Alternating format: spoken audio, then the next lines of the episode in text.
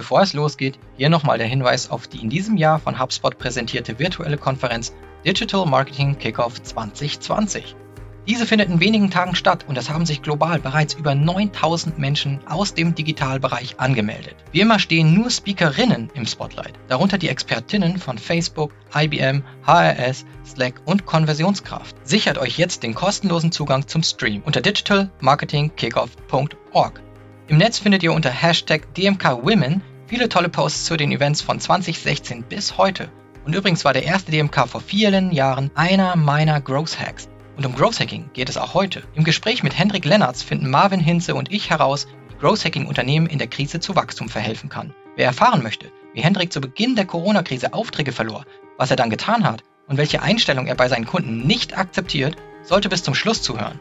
Mein Name ist Ben Hamanos und ich führe euch zusammen mit Marvin Hinze durch die neunte Folge von HubSpots The Digital Help Desk.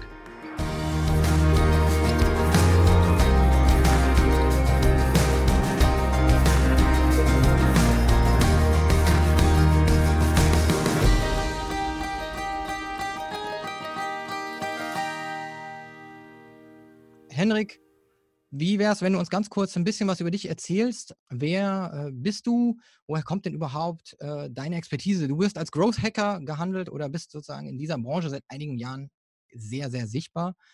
Wie kam es dazu, dass du da praktisch jetzt so einer der Männer bist, auf die man zugeht, wenn es um Growth Hacking geht. Ja, super geil. Danke dir für, für die Flanke. Man muss bei der Flanke mal ein bisschen aufpassen, weil jetzt kommt meine Lieblingsgeschichte. Die kann ich in äh, lang und kurz erzählen. Ich versuche es in kurz. Ja, ich bin Henrik Lennart und ähm, ich bin eigentlich Techie von Herzen aus. Das heißt, ich habe irgendwann mal hier so Informatik studiert und bin dann damals bei der Firma Trusted Shops hier in Köln. Das kennt ihr bestimmt, dieses Online-Shop, Gütesiegel, Bewertungssystem. Und da bin ich rein damals. Und das war ein Start-up. Und wie das ist in so einem Start-up, wenn die einen lassen und man selber richtig Bock hat, dann kannst du in so einem Startup eigentlich schön mitwachsen und alles lernen. Jetzt habe ich gerade schon wachsen gesagt. Ne? Nicht, nicht vergessen, das hole ich gleich nochmal raus. Das heißt, ich habe sehr viel Tech gemacht, so richtig Java, dann so Frontend-Programmierung. Dann bin ich irgendwann ins Online-Marketing abgerutscht und dann war ich auf einmal über Nacht Produktmanager von diesem Bewertungssystem. Wir sind jetzt 2010. Ich werde dieses Jahr 40, aber fühlt sich noch gut an. Also so lange ist das jetzt, äh, ist das schon her. Und dann war ich auf einmal Produktmanager und dann habe ich so ein Team da aufgebaut, so ein agiles Team, wie man sie heute nennt. Damals nannte man die aber noch nicht so. Und dann bin ich fleißig mit der Company mitgewachsen. Irgendwann waren das 330 Leute. Ich hatte da meine zehn Jahre auf dem Buckel. Habe nebenher auch immer so Online-Marketing-Projekte gemacht. Und dann habe ich dieses, dieses Wort Growth Hacking irgendwo auf TechCrunch aufgeschnappt. Und dann habe ich gedacht, geil, das ist eigentlich das, was du machst, weil ich hatte nie so einen Titel. Ich war nie Online-Marketer, ich war nie Produktmanager, ich war nie Developer. Ich war immer so ein, ja, so ein Dings, der irgendwie alles gemacht hat. Und dann bei diesem Growth-Hacking-Ding habe ich gedacht, genau, das passt zu dir, weil mir war immer scheißegal, was als nächstes zu tun ist. Ja, wenn wir in ein neues Land gehen wollten mit Trusted Jobs, haben wir gesagt, komm, wir machen einen kleinen Plan und wir rennen los. Wenn wir eine neue Kampagne starten wollten, dann haben wir gesagt, komm, wir machen einen kleinen Plan und dann rennen wir los. Wenn wir ein neues Produkt, neues Feature, ich kann das jetzt beliebig äh, weiterführen. Wir immer so, komm, kleinen Plan machen und ausprobieren. So, das ist so meine Mentalität und das ist genau dieses Growth Hacking, dass man ganz, ganz viel Trial and Error und ganz, ganz schnell, ganz, ganz viel draußen auf dem echten Markt ausprobiert. Ja, und das Ding hat mir so gut gefallen, dass ich natürlich da wieder mein kleines Side-Project zugemacht habe und dann habe ich da wieder zu geblockt und die ersten Vorträge gehalten. Irgendwann habe ich die Gelegenheit bekommen, dazu ein Buch zu schreiben. Auf einmal war ich Buchautor, also wusste dann auch immer meine Mutter, was ich beruflich mache. Ja, irgendwann habe ich mich damit selbstständig gemacht, mache das erst seit drei Jahren. Es fühlt sich für viele immer schon viel länger an. Es sind aber erst drei Jahre. Und wir helfen Startups, wir helfen mittelständischen Unternehmen und fetten, fetten Corporates dabei, dieses Growth Hacking Mindset, dieses, wie kann man schnell denken in Sachen Online-Marketing, wie kann man schnell denken in Sachen Produktstrategie, wie kann man schnell anpassen. Das bringen wir mit Trainings rein spürt man hoffentlich, macht mich sehr, sehr glücklich, weil es ist exakt mein Thema und das ist das, was ich mache. Parallel habe ich äh, eine Familie mit zwei Kindern. Da ist auch Growth Hacking angesagt. Also jeder, der Kinder hat, weiß, ist auch Trial and Error in jeder Hinsicht. Ja, so sieht es. Ganz kurz zu dem, was du gesagt hast, du hast einfach ganz viele Dinge gemacht, hast ein breites Set an mhm. Skills. Das ist ja auch so ein bisschen T-shaped Marketer, ist immer so dieses Stichwort, das da fällt. Vielleicht vielen noch nicht so bekannt, aber man hat einfach inzwischen viel mehr Skills insgesamt. Also man hat ein tiefes Wissen als Growth Hacker insbesondere Und dann hat man aber auch noch ein ganz breites Set an ganz vielen anderen Fähigkeiten, weil man überall so ein bisschen seine Nase reinhängt. Und das muss man auch so ein bisschen haben, Henrik. Warum, warum braucht man dieses ganz breite? Ja, super Frage. Ich würde sogar noch rumdrehen. Ich würde sagen, du brauchst in erster Linie dieses Breite oben. Ne, dass du, ich sage mal so, selbst die meisten haben ja keine Tech-Skills oder ganz viele Leute haben Angst vor Tech. Ganz viele Leute haben Angst vor Sales wo ich sage, du musst kein Sales-Experte sein, um ein guter Growth Hacker zu sein, aber du musst, musst zumindest so die Basics kennen. Du musst mit dem Entwickler in der Lage sein, äh, mit dem Mittagessen zu gehen, ohne dass die dich verarschen. Das heißt, so technisch, technisches Verständnis brauchst du. Und mein Opa hat immer gesagt, wer alles kann, der kann nichts richtig. Das, das kennen bestimmt ein paar von euch. Und ähm, ich glaube, das stimmt nicht, weil mein Opa, der war Handwerker, der war Schlossermeister, das heißt, der war spezialisiert auf Eisenwendeltreppen. Aber das werdet ihr auch kennen oder die meisten von euch. Diese Handwerker, die können meistens dann nicht nur mit Eisen, ja, sondern die können auch mit Holz und die können auch bauen, weil die können, die haben die richtigen Tools, die haben die richtigen Werkzeuge, die haben ganz viel Erfahrung, wie man misst und dieses berühmte Auge und so. Und genauso sehe ich das in diesem Digitalzeitalter auch. Je mehr Disziplinen du oben breit abdecken kannst, ne, desto besser bist du in der Lage, ja in jedem Projekt eigentlich mitspielen zu können. Das ist so die horizontale Disthese von diesem T-Shape da. Und dann sage ich immer, aber du brauchst natürlich irgendwo dein Zuhause, deine Spezialdisziplin, wo du quasi unersetzbar bist, wo du getrieben bist sozusagen. Ne? Das ist dann das, dieses T. So würde ich das erklären. Genau, ich würde einfach mal kurz reingrätschen und äh, mich als, als Ungebildeter outen und einfach mal frech in die Runde fragen. Ähm, Growth Hacker, was das? Vielleicht kannst du mal zwei, drei Sätze dazu sagen, ähm, was du überhaupt machst, wenn du das weißt, natürlich nur. Ja, das weiß ich. Äh, und die Grätsche kommt auch nicht ganz von hinten, sondern eher so ich, im sichtbaren Bereich von der Seite. Also alles, alles gut. Ja, was, also was wir machen ist, es geht um Wachstum. Das heißt, wir gehen in ein kleines Unternehmen rein oder ein großes Unternehmen rein, gucken einmal, was ist eurer ja, was ist eigentlich euer Ziel zum Thema Growth? Wie definiert ihr Growth? Weil das ist unterschiedlich. Bei dem einen ist das Umsatz, bei dem anderen ist das Gewinn, bei dem anderen ist das ein Switch auf äh, äh, Subscription Model. Das kann äh, unterschiedlich sein. Das muss man den Teams oftmals leider immer noch mal gerade klar machen. Was ist eigentlich das, für was wir hier die ganze Zeit versuchen, irgendwas zu optimieren? Das ist so Punkt eins. Punkt zwei ist, wir haben halt einen Prozess entwickelt, also über Jahre jetzt, mit dem wir halt dann in die Teams reingehen und dann so für Schritt für Schritt die einzelnen Dinge, die so zu tun sind, abklappern. Da sind teilweise so Marketing Basics bei, ne, wie so Value Proposition, was ist deine Positionierung, was ist deine typischste Zielgruppe, also eigentlich die Dinger, die die meisten von uns alle schon mal gehört haben, die wir aber in unserem eigenen Tagessetup, in unserem eigenen Business, in unserem eigenen Team, für unser eigenes Produkt oft halt trotzdem stiefmütterlich behandeln. So, das sind so die Basics, die wir dann ganz schnell abklappern. Und dann kommt dieser Prozess ins Spiel. Und das ist eigentlich da, wo die Magie passiert, also where the magic happens, wollte ich sagen, dass man sagt, wir schalten diesen Experimentiermodus an. Weil die meisten, und das passiert auch bei Startups, ja, die meisten denken immer in diesen großen Projekten, die denken viel zu groß, wir könnten, wir sollten, wir sollten das so machen, wir machen drei Monate eine Kampagne, drei Monate ein Projekt und dann launchen die das Ding und keiner kommt.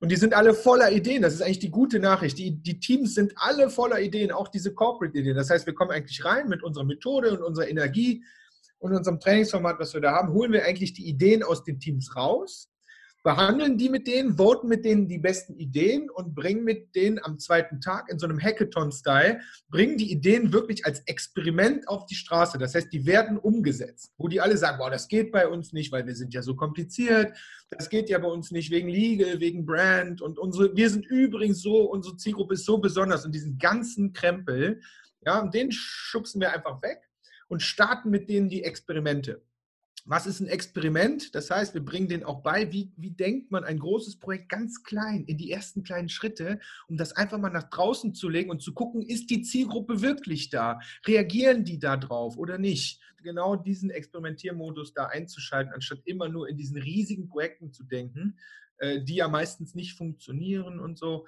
Das ist so das, was wir als Growth Hacking bezeichnen. In kleinen Schritten, Schritt für Schritt für Schritt für Schritt die Startups, die kleinen Unternehmen, die großen Unternehmen wachsen zu lassen. Das ist das, was wir machen. Und ich liebe hab ich schon, da habe ich schon die ersten beiden Key Learnings für mich äh, rausgezogen. Ja, wenn man wachsen will, muss man auch wissen, wohin. Kann ich schon mal ganz gut, ne? In welche Richtung. Äh, auf jeden Fall, auf jeden Fall super wichtig fürs Wachsen. Und dann einfach mal machen, mit, äh, mit kleinen Möglichkeiten anzufangen. Und ich sag mal, da hast, da hast du natürlich, wenn du von außen reinkommst, man redet ja auch oft von Betriebsblindheit und man wird so ein bisschen gehemmt von den Prozessen, die einem auch so ein bisschen aufgeladen werden. Ne? Da kommst du natürlich von außen mit äh, frischer Energie sozusagen, hast du vielleicht auch ein bisschen einfacheren Start, kann man das so sagen? Also, also, da gibt es definitiv diesen externen Bonus. Ich verkaufe den nicht explizit, ja, aber der ist definitiv da, weil äh, die, die Leute sind nicht dumm. Ne? Und die, die, die haben auch genügend Ideen. Zu mir hat letztens ein sehr befreundeter Partner, mit dem ich zusammenarbeite, hat letztens zu mir gesagt, ja Henrik, was ihr macht ist, ihr gebt den Teams eigentlich das Selbstvertrauen, dass sie in der Lage sind, es zu tun. Und das ist halt super viel. Dadurch, dass wir ihnen einfach nur helfen, dass sie es am Ende gemacht haben, sitzen die da, boah, geil, es geht ja, wir können es ja eigentlich doch. Und das ist das, was mich auch am meisten, meisten triggert. Ne? Und die Challenge ist natürlich, dass die nachher in diesem Prozess drin bleiben. Ne? Dass wir die natürlich, ich, weil ich bin keine Agentur, das bin ich auch sehr bewusst nicht. Das heißt, äh, wir machen nichts für die Leute, sondern wir versuchen, denen beizubringen, wie es geht. Ne? Und dass die dann wirklich nachher in diesem Prozess der Experimente, die Experimente auch nachzuhalten in 14 oder 30 Tagen, dass die diese Meeting-Formate da am Start haben, die richtigen Tools am Start haben, dass die wirklich in diesem Experimentiermodus bleiben. Und das ist natürlich die Herausforderung. Und da muss ich auch ganz ehrlich sagen, das klappt natürlich nicht immer, obwohl wir mit denen die Experimente starten, weil da ist, sind die natürlich nachher selber gefragt. Das ist wie Liegestütze machen, wenn du Muskeln aufbauen willst oder einen Marathon finishen willst, da musst du schon, da musst du schon dranbleiben, ne? sonst wird das nichts. Henrik, ich habe mal äh, eine Frage. Und zwar, jetzt hackst du hier ganz viel für andere.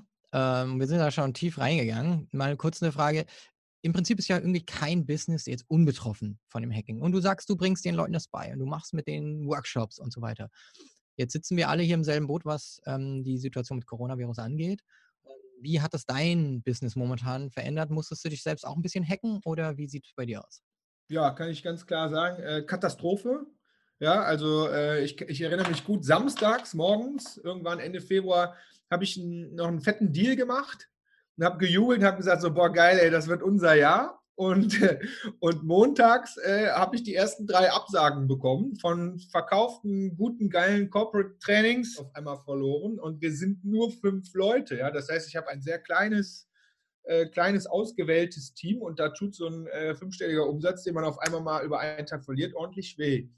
Warum ist das passiert? Ja, weil man keine, weil die, weil die Corporates, die Unternehmen sich nicht mehr treffen durften. Also ganz ganz banaler Grund und den hätte ich jetzt auch noch alles verkaufen können und dazu sagen, ja, wir switchen jetzt unsere Trainings auf online. Komme ich gleich nochmal zu. Ist immer so einfach gesagt. Wir sind ja jetzt auch schon wieder drei Wochen weiter.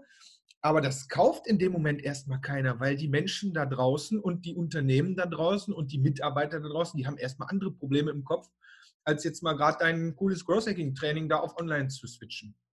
Das heißt, da bin ich auch einmal eine Woche auf den Boden gekracht und habe mir dann aber sehr klar überlegt, okay, das, äh, ich kann jetzt nicht mit dem Ding absaufen, weil meine Liquidität ist auch äh, endlich. Und dann haben wir halt überlegt. Und dann habe ich äh, erstmal, ja, ich mache so Growth Hacking Bootcamps von Anfang an. Das war auch immer ein kleiner, das war auch immer ein kleiner Growth Hack, den ich hatte. Das heißt, ich habe von Anfang an gesagt, mich kennt keiner, Growth Hacking kennt auch keiner.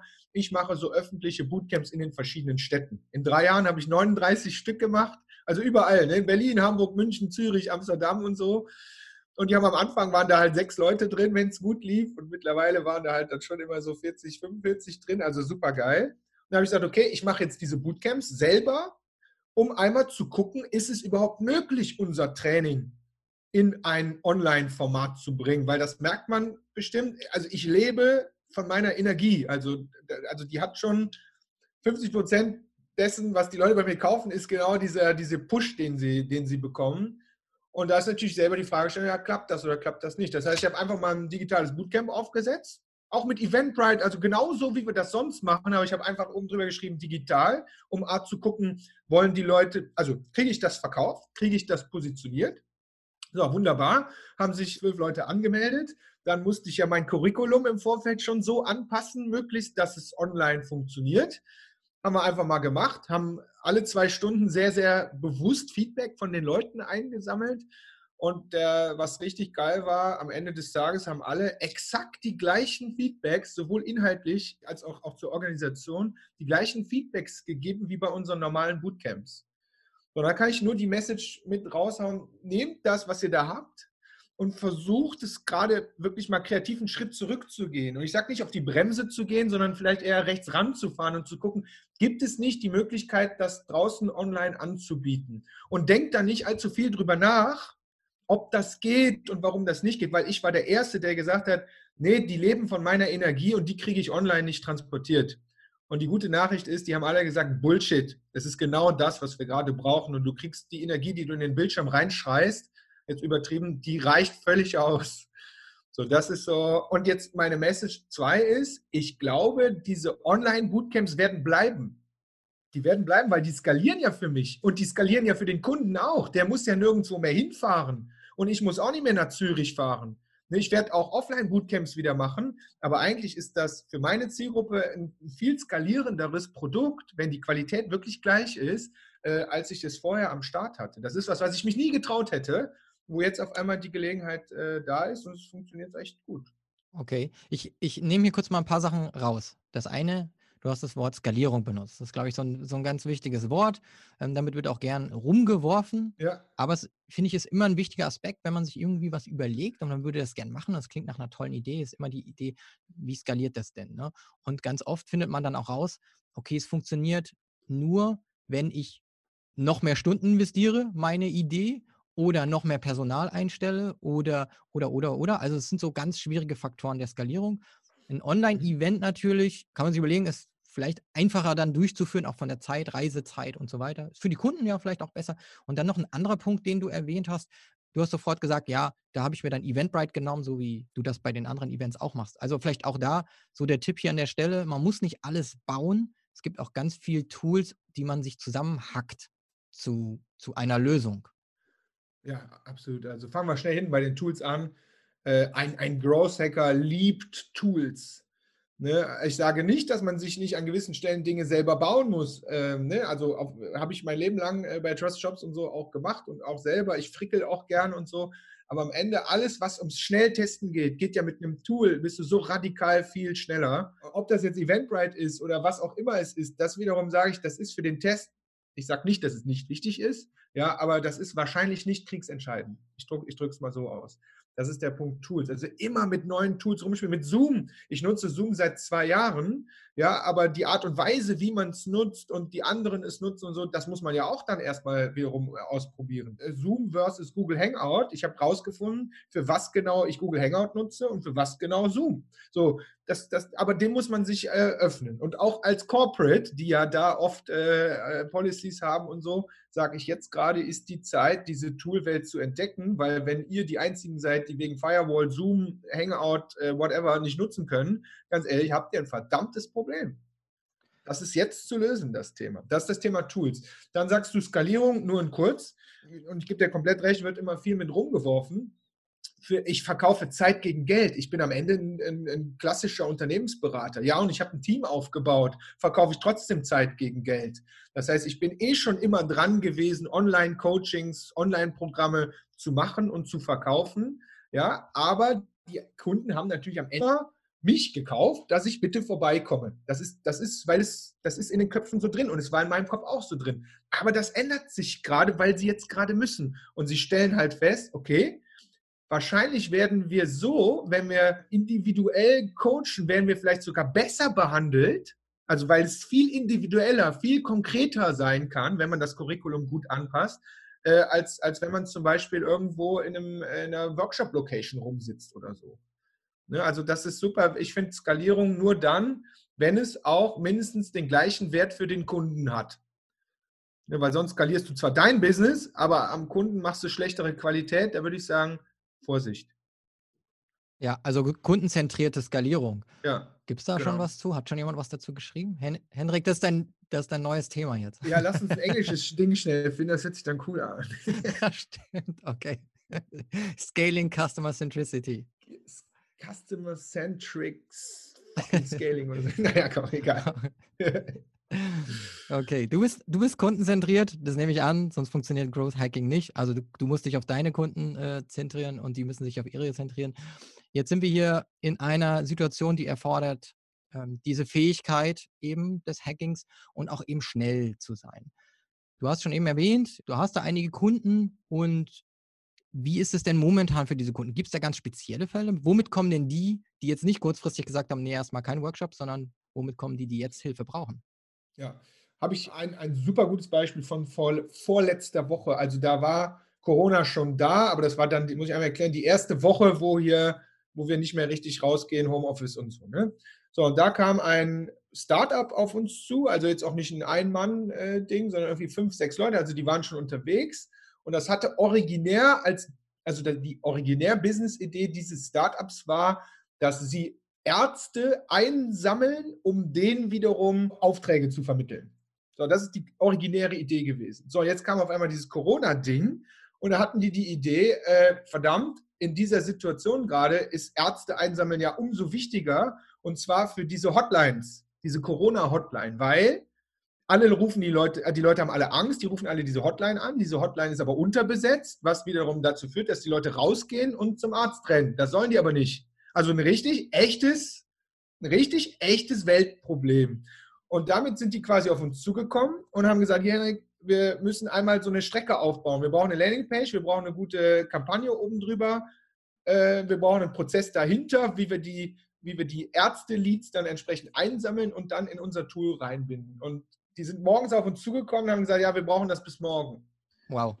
Okay. Ja, me also ehrlich gesagt, mega. Also vielleicht denkt ihr, ja, Katastrophe. Nee, mega geil. Ich liebe sowas total.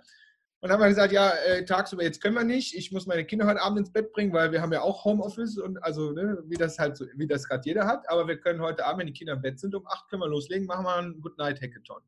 Dann haben wir das mit einem sechsköpfigen Team auf der anderen Seite, alle in ihrem eigenen Homeoffice und auf meiner Seite zu zweit, also auch im Homeoffice, haben wir das mit denen komplett einmal durchkonzipiert. Mit denen haben wir das komplett gebaut. Also als Team, wir haben denen beigebracht, wie baut man jetzt die Landingpage dahin, wie hängt man da hinten einen auch wenn es jetzt gerade hier HubSpot ist, ich sag mal, Mailchimp äh, war es in dem Fall, wie hängt man da hinten in Mailchimp rein? Wie, was bauen wir für Kampagnen oben drüber, um da Traffic drauf zu bekommen? Am Ende ist sogar so ein WhatsApp-Serienbrief daraus gekommen. Habe ich ehrlich gesagt auch noch nie gemacht. Haben wir jetzt auch im Portfolio drin.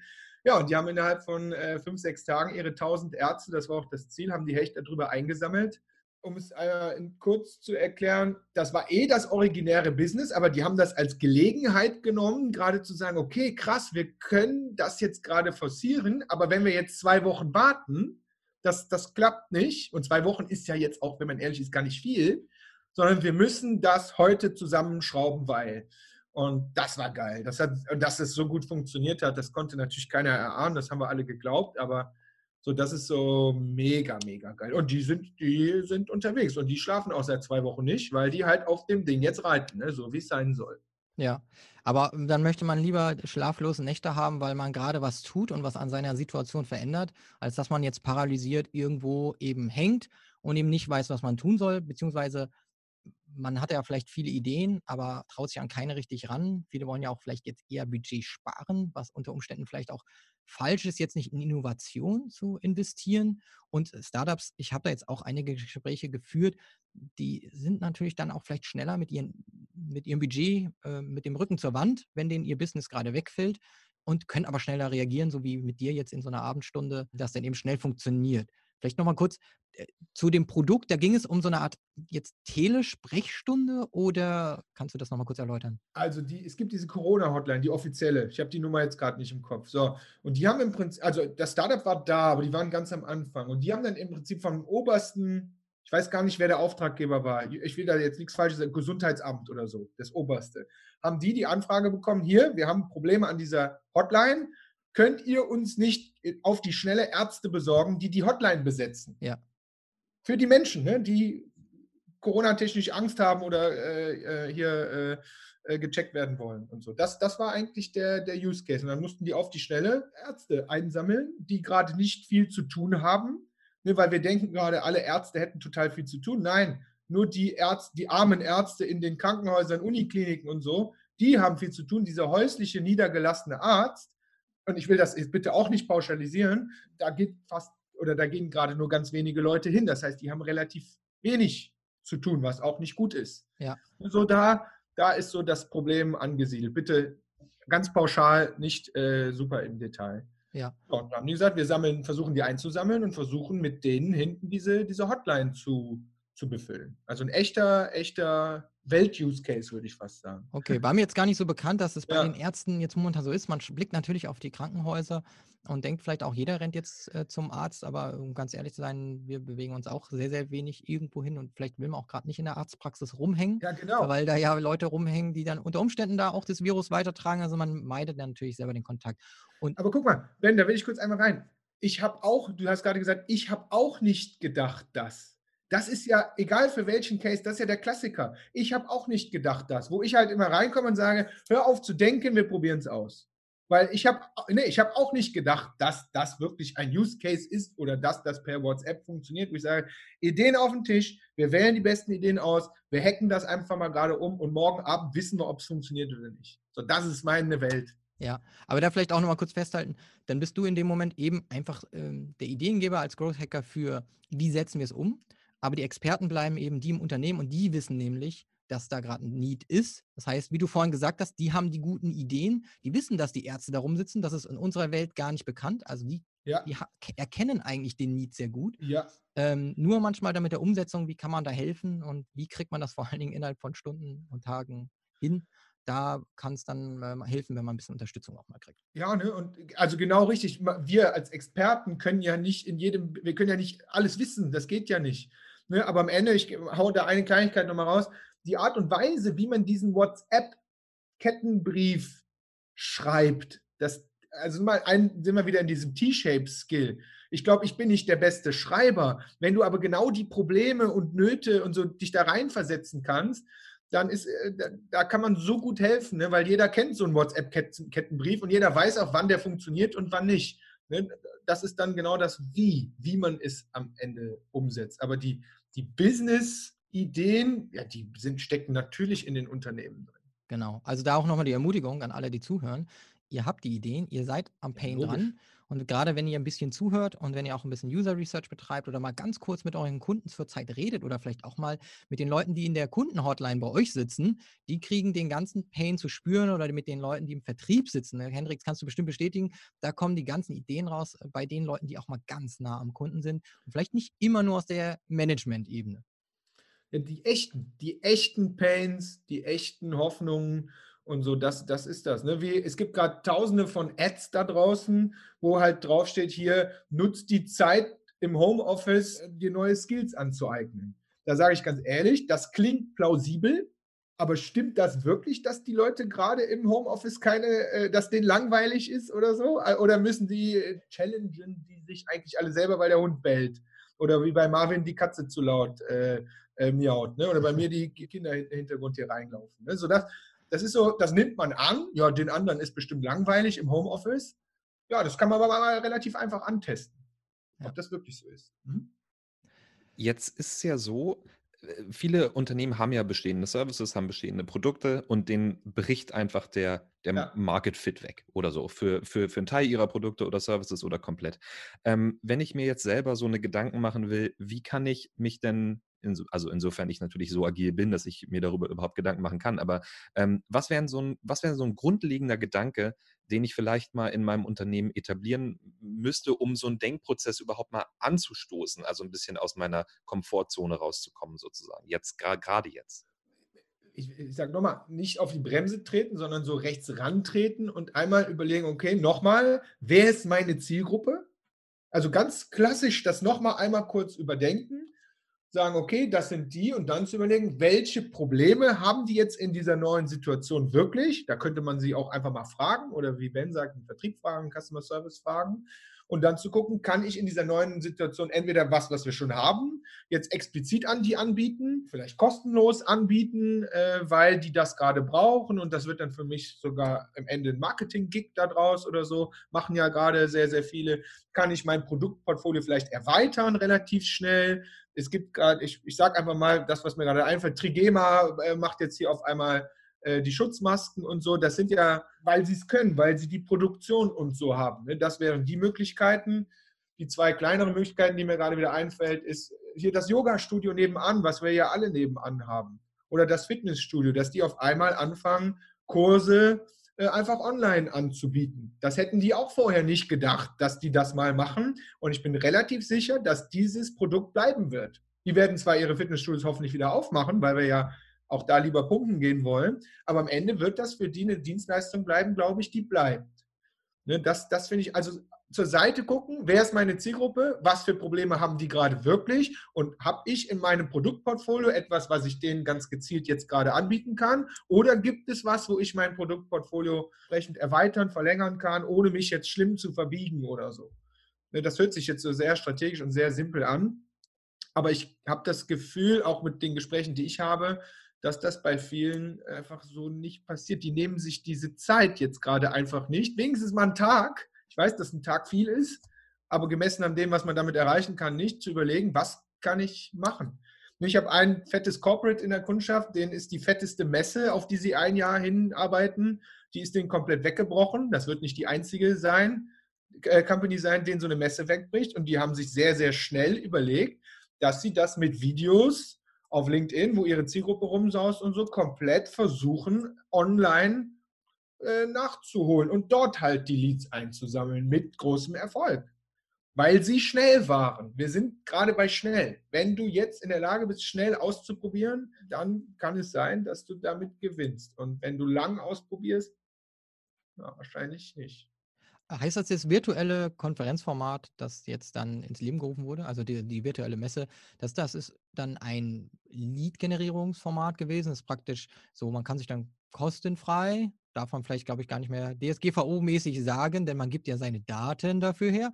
Aber im Tausch gegen Daten kann man daran teilnehmen, ähm, zahlt aber keine Gebühr im Sinne von Euro. Äh, das ist so der eine Klassiker, den ja gerade viel machen. Wenn deine Konferenz, die du selber hostest, äh, abgesagt wird, switchen die Leute die oder switchen die Hosts die auf online. Ob jetzt kostenpflichtig, kostenlos, sage ich mal, äh, äh, sei mal gerade dahingestellt.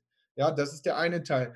Den Teil, den ich meinte, war, eine Firma bereitet sich auf eine öffentliche Messe, wo sie nur Aussteller waren, aber das für die extrem strategisch wichtig gewesen und die ist komplett ausgefallen.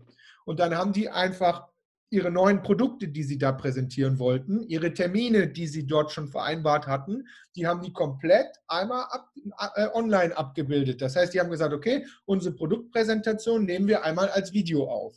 das haben die aber auch nicht so, das war noch vor Homeoffice-Zeit, ja, das haben die auch äh, tatsächlich auch mit einem fetten Logo, also auf so einer kleinen Bühne irgendwo. Das haben die richtig professionell aufgesetzt und dann komplett mit einer Online-Kampagne nach draußen gehauen, um einfach zu versuchen, so die Links einzusammeln, die du auf der Messe eben nicht einsammeln konntest. Und das klingt, finde ich, total plausibel, jetzt im Nachhinein. Aber diese, diesen Gewaltakt und diesen Mut, das wirklich so durchzuziehen, weil von, von 100 Leuten sagen ja 90, das klappt auf, auf keinen Fall so. Ich fühle mich da meistens ermutigt. Also wenn es ganz viele Leute gibt, die sagen, das geht nicht. Oder der ja, Mitbewerber auch. macht das noch nicht. Warum macht denn das kein anderer? Ja, wenn das eine gute Idee ist. Das habe ich schon so oft auch gehört. Ähm, ich denke dann immer, cool, das macht noch keiner. ist das ja eigentlich die Opportunity. Und ganz oft gibt es gute Gründe, warum andere das nicht machen. Die haben das vielleicht auch ähnlich mal getestet und sind gescheitert. Aber da ist der Teufel manchmal im Detail. Und da muss man auch schauen, wie haben die das von A bis Z abgebildet und woran ist es dann gescheitert und da muss man dann ansetzen. Ne? Was ist der kleine Kniff, den man es besser machen kann? Die, die man es besser machen kann. Vielleicht ist die Zeit jetzt gerade auch einfach eine andere. Manchmal hat es auch ein bisschen was mit Glück zu tun, das muss man auch einfach sagen. Und wenn ich den Growth Hacker wieder raushau, rauslasse, sage ich, der erste Versuch ist es sowieso nicht. Die meisten Leute, und das hat nichts mit Corona zu tun, machen immer nur einen Versuch. Die machen eine Kampagne einmal an eine Zielgruppe mit einem Versuch, als wo ich sage, so Leute, ihr müsst es mehrfach an mehrere Versuche, einmal hier, einmal da und vielleicht war es am Ende nur die Kleinigkeit oder die Uhrzeit. So mehrere Versuche einfach raus. Und das ist das, worum es beim, beim Growth Hacking geht. Anstatt immer, oh, habt ihr schon mal mit Social Media, habt ihr schon mal Instagram Ads gemacht? Ja, haben wir schon mal 2000 investiert. Das hat aber nichts gebracht. Wie oft habt ihr das Brötchen? Eine Kampagne haben wir gemacht. Ja, da, da läuft es mir hier, also für die, die es sehen können, hier kriege ich echte Gänsehaut, wenn ich das höre. Und sage so, geil, komm, machen wir nochmal und los. Ja, genau. Der Teufel steckt im Detail. Das Visual hat nicht funktioniert, Targeting war falsch, gibt so viele Dinge. Und meistens, wenn man Experte ist und schaut da mal kurz drauf, sieht man ja auch schnell so ein bisschen die Hebel. Man weiß es nicht zu 100 Prozent, aber zumindest sieht man kleine Hebel und muss dann testen. Und selber, das auch wieder selber testen. Nur weil Ben mir sagt, ey, bei uns hat das mega krass funktioniert, du musst das genau so machen, mache ich das natürlich genau so, aber es gibt keine Garantie, dass das bei mir genau so funktioniert.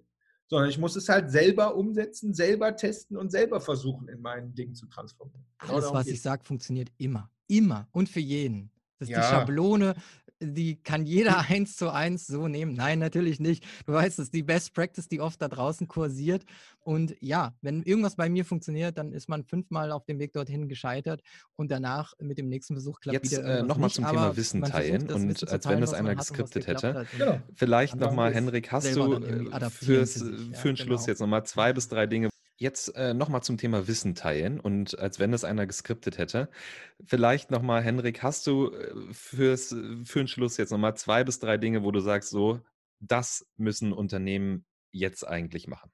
Ja, also Punkt eins, und das hat nichts mit jetzt zu tun, aber jetzt besonders am Kunden testen. Habt keine Angst, dass irgendwas nicht funktioniert oder schlecht ist oder ihr einen Shitstorm bekommt und so. Am Kunden, macht, macht eure Idee und gibt sie direkt den Kunden, einem, einer Alpha-Gruppe, einer Beta-Tester-Gruppe, was auch immer, einer Testgruppe und testet am Kunden. Und gerade in dieser Zeit, die, die Bedürfnisse der Menschen da draußen haben sich geändert. Meine Prognose ist, sie werden sich auch nachhaltig in gewissen Formen ein wenig ändern. Das heißt, am Kunden testen, klein schneiden und draußen direkt gucken, wollen die das wirklich oder nicht. Das kann ein neues Produkt sein, das kann ein neues Feature sein, das kann eine Marketingkampagne XY sein. Am Kunden testen. Ja, das ist so meine Message 1. Dann Message Nummer zwei ist, diese Krisenzeit, die wir gerade haben, überlegt, Fakt nochmal rechts ran und überlegt, kann man irgendwie strategisch diese Zeit, die wir gerade selber vielleicht haben für Dinge, die man sonst nicht hat. Ein Beispiel ist Content Marketing. Ich glaube, wir wissen, auch eure Zielgruppe wahrscheinlich auch. Wir wissen alle, dass es wichtig ist. Die Hauptausrede ist zu viel Arbeit, zu viel Zeit. Haben wir keine Zeit für. Jetzt ist die Zeit. Ich erlaube meinen Kunden jetzt gerade keine Ausreden mehr, nicht jetzt endlich ihre Content-Marketing-Strategie umzusetzen. Ja, das wäre so mein Punkt zwei. Und Punkt drei ist vielleicht so ein bisschen hacky, weil ich glaube, das sehen viele nicht. Ich will nicht sagen gemein, aber es sind gerade sehr viele Unternehmen aus den Ads raus. Das heißt, die schalten gerade keine Ads. Nehmen wir mal Travel, das meinte ich mit gemein, das meine ich aber nicht gemein die ganzen Travel-Unternehmen schalten gerade keine Ads, weil es ja leider keinen Sinn macht. So, das heißt, die Ads sind wahrscheinlich günstiger gerade. Die Konkurrenz ist gerade günstiger. Das heißt, wenn du eine Möglichkeit siehst, ist, glaube ich, gerade eine gute Gelegenheit, mit Ads rum zu experimentieren. Ne, das ist so Nummer drei, wo ich sage, die, also ich sehe das auch in unserem eigenen Ad-Funnel. Wir haben gerade deutlich günstigere Ads als sonst. Ja, also ich habe die, die Nachrichten auch gehört. Ähm, da kommen jeden Tag neue Nachrichten rein, welcher große, äh, welche große Brand ähm, jetzt gerade ja. ihre Ads auf Eis gelegt hat. Da bewegt sich wirklich gerade was und ja, ist auch eine Opportunity wieder. Genau, wenn du jetzt nicht selber auch zu denen gehörst, ne, aber auch da kannst du auch wieder kreativ werden. Ne? Ich habe ich jetzt auch, habe ich mir auch, äh, nicht meine Idee, sondern habe ich auch geklaut und schon an einen Kunden mitgenommen. Du kannst ja jetzt zum Beispiel Gutscheine verkaufen. Du kannst jetzt sagen, hol dir jetzt einen Gutschein, einen 150 Euro Wertgutschein für 100 Euro und löse ihn halt ein, wenn unser äh, Shop XY halt wieder aufhat, wenn es bei dir um Liquidität oder so geht. Ne? Das sind also auch da kann man wieder rechts ranfahren und dann gucken, okay, vielleicht kann ich, obwohl ich gerade beschissenerweise, ich sag's wie es ist, zu habe, gibt es vielleicht trotzdem die Möglichkeit, jetzt gerade diese Gelegenheit zu nutzen. Ja, und du sagst ja auch, äh, habe ich mir jetzt von woanders geholt, Growth Hacking heißt auch nicht, alles selbst erfinden, sondern man muss auch mal gucken und eigentlich ist ganz vieles ja auch einfach kuratieren und Ideen zusammenstellen ja. und vielleicht neu zusammenzusetzen. Von daher ruhig mal rüberschauen und gucken, was funktioniert da irgendwo anders ganz gut. Das ist vielleicht erstmal ein guter Anhaltspunkt. Pausenlos. Also getrieben sein, Neues zu lesen, Neues zu. Wir haben jetzt in den letzten zwei Tagen, Ben, wir beide haben, glaube ich, dreimal einen Call gemacht wo wir, glaube ich, gegenseitig immer wieder ein Ding mit rausgenommen haben. Gedacht, ach krass, ey, ich habe ihn zwar gar nicht so direkt gefragt, das muss ich mal gerade mitnehmen und ausprobieren. So dieses neugierig sein, Neues auszuprobieren. Ja. Also vernetzen ja. vielleicht an dieser Stelle auch nochmal. Tauscht euch aus, wenn ihr zu Hause sitzt und es nicht sowieso zu eurem Job gehört, dann äh, Scheduled Meetings, Videocalls. Ähm, erstens ja. habt ihr dann mehr soziale Kontakte und zweitens, man lernt viel von anderen. So ist es. Super. Marvin, wir kommen hier zum Schluss, oder? Der, der heutigen Episode. Auf jeden Fall. Ähm, aber, was heißt auf, auf, jeden Fall? Leider, weil ich bin jetzt total ähm, motiviert. Äh, Hendrik, ich danke dir. Man merkt auf jeden Fall, du bist ein echter Growth-Hacker. Ich will sofort loslaufen und Sachen ausprobieren. Yes. Darum muss ich jetzt auch leider los. Wir müssen jetzt hier Schluss machen an der Stelle. Ähm, wir würden aber gerne noch hören, weil ähm, wir haben natürlich ein bisschen vorrecherchiert. Du bist ja ein, ein offenes Blatt im Internet und du hast wahnsinnig viele äh, Ressourcen. Du hast von deinem Bootcamp geredet, du hast von deinen Workshops geredet. Wenn man dich äh, sehen, hören, erreichen will, wie macht man das am besten? Ja, also wenn man einen Deep Dive haben will, also wirklich so das, das Beste, was wir anbieten können, ist, wir bieten habe ich eben gesagt, diese, äh, diese öffentlichen Bootcamps an. Holt euch einfach so ein äh, Bootcamp-Ticket für so ein digitales Bootcamp. Man muss jetzt gerade auch nirgendwo hinfahren oder so. Das ist gerade das, was wir echt überall raushauen. Kann man ja, schicke ich euch rüber, könnt ihr in die Shownotes packen. Dann haben wir jetzt gerade diese Woche so eine kleine Infografik rausgehauen zum Thema Remote Workshoppen. Ja, das heißt, wenn du selber auch in der, in der Situation bist, dass du mit Teams workshoppen musst, haben wir einfach so unsere acht Best Practices zum Remote Workshoppen rausgehauen. Da kann man sich einfach so eine Infografik runterladen. Das ist das, äh, das zweite. Und wir starten allerdings erst im Juni, das war auch so geplant, äh, wo ich jetzt schon fast überlege, eigentlich müssten wir das vorziehen, äh, haben wir unseren Growth Europe Summit da wird auch äh, Kollege Ben eine, eine tolle Keynote äh, halten. Das heißt, es ist eine Digitalkonferenz über zwei Tage, wo wir wirklich die besten Growth Hacker Europas zusammengekarrt haben und komplett online äh, zwei Tage, ich nenne es immer Growth Hacking Überdosis für alle. Also wer mehr von ganz vielen Leuten und nicht nur von mir zum Thema Growth Hacking haben, kommt einfach zum Growth Europe Summit. Ganz einfach auf growtheurope.com. Ja, wie Ben gerade gesagt hat, äh, seid neugierig, holt euch die Infos rein und vor allen Dingen nimmt einen raus und setzt eine Sache um, weil nur das ist das, was am Ende irgendwas bringt. Ideen an sich sind wertlos, außer du bringst sie in die Umsetzung. Und wer total gern was auf die Ohren bekommt, also ich meine im positiven Sinne, so jetzt wie bei Podcasts, der kann auch Henrik zuhören im Podcast. Du hast auch einen Podcast. Stimmt. Wie heißt der? Ja, verdammt, habe ich vergessen. äh, ja, äh, Growth Hacking mit Hendrik Lennart. Also einfach, äh, ist äh, super einfach, einfach in iTunes danach suchen oder wir können den Link ja auch da in die Show Notes packen. Alle zwei Wochen, äh, zwei Folgen pro Woche hauen wir raus, immer mit Interviewgästen oder wenn ich selber auch mal so einen Impuls auf dem Herzen habe, haue ich den auch einfach raus. Äh, macht mir übelst viel Spaß, dieses Podcasten. Und äh, da gibt es auch immer was Schönes zum Umsetzen. Sehr schön. Gut, dann Mega. bedanken wir uns bei dir, Hendrik. Schön, dass du dabei warst heute. Marvin, auch schön, dass du heute als Co-Moderator mit am Start warst. Vielen Dank. Ich habe mich gefreut ohne Ende. Ich Sehr auch. schön. Dann äh, ja, happy Hacking und äh, bis zum nächsten Mal mit dir, Hendrik. Macht's gut, bleibt gesund. Schöne Grüße. Ciao. Tschüsschen. Ciao.